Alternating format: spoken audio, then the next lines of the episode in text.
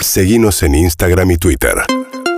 arroba urbanaplayfm 7 y 32 de la mañana. Ayer decíamos se sancionó una nueva ley de protección integral a enfermos de hepatitis, de VIH y tuberculosis.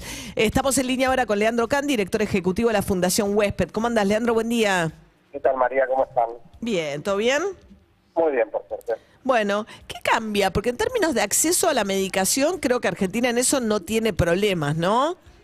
No, Argentina tiene hasta ayer, digamos, o hasta que el Poder Ejecutivo promulgue la, nueva ley votada ayer en el Senado, eh, una ley desde 1990 muy sencilla, muy simple, de otro momento de la epidemia, pero que eh, junto a leyes complementarias y un fallo de la Corte del 2000 garantiza que toda persona que precisa los antirretrovirales para VIH va a acceder a través de el sistema o el subsistema de salud eh, al que aporte y en caso de no tener otra cobertura es el Estado Nacional el último garante que debe proveer la medicación. Eso, eso se sostiene, mejor redactado si se quiere, pero se sostiene en, en esta nueva ley, que lo que sí hace ah, para mí es importante en un par de aspectos. Desde lo general, me parece que es importante que el sistema político argentino eh, le dé una, digamos, una nueva norma a un tema que no terminó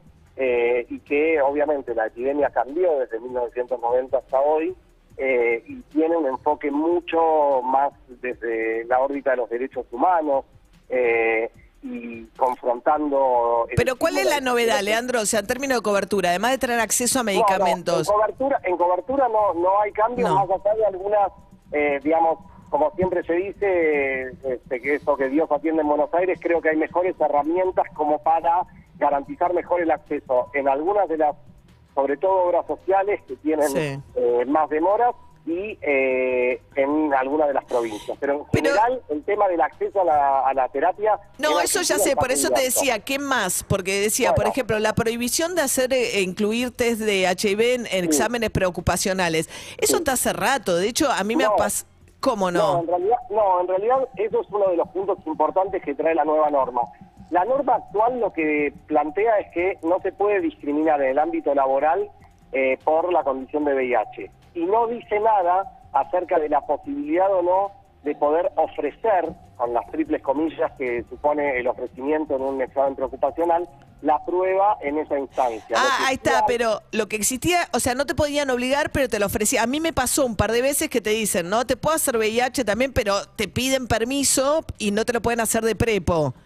Exacto, ahora no, ni siquiera te lo pueden ofrecer. Ah. ¿Por qué? Porque en ese, en ese ámbito, lamentablemente, una información que sería valiosa, Sí, claro. sobre todo para, te diría nosotros los varones, que vamos este, menos al médico que, que las mujeres, y sería un buen momento de control de salud, sin embargo se usa eh, con fines discriminatorios. Entonces, si bien existía desde 2015 una resolución ministerial del Ministerio de Trabajo que hacía denunciable el hecho de que te ofrezcan Ah. la prueba de VIH, Sí. ahora está, como está desde hace años en la ley de Chagas, taxativamente prohibido el hecho de que te ofrezcan Ah. la prueba de VIH. Y el otro, la otra gran novedad me parece es que incorpora al cuerpo normativo las hepatitis virales, la tuberculosis y otras infecciones de transmisión sexual que hasta este momento no estaban ahí, no, no, no tenían una ley que, eh, que las cubriera. En el caso de hepatitis C, Sí. es una la primera eh, enfermedad viral para las que contamos con tratamientos curativos, que son tratamientos de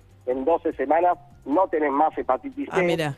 Eh, Argentina tiene desde 2015-2016 tratamientos Ujú. de estos nuevos tratamientos que lo curan, no había un marco normativo y como siempre que hay una ley, es más factible que quede ajena a los vaivenes políticos Claro. que puedan eventualmente eh, cortarlo, ¿no?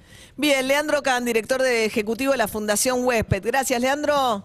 Por favor, gracias a ustedes, un Eh, abrazo. Un abrazo. Estas son las novedades que se incorporaron ayer a partir de la sanción de la nueva ley en el Senado, que también incorporó una ley para el tratamiento, eh, para los chicos con tratamientos oncológicos, tratamiento de cáncer, para poder garantizarle a los padres, nada, tiempo para acompañar a esos chicos, los traslados a capital. Son situaciones realmente muy dolorosas las que atraviesan las familias con chicos enfermos de cáncer y muchas las dificultades que les toca enfrentar.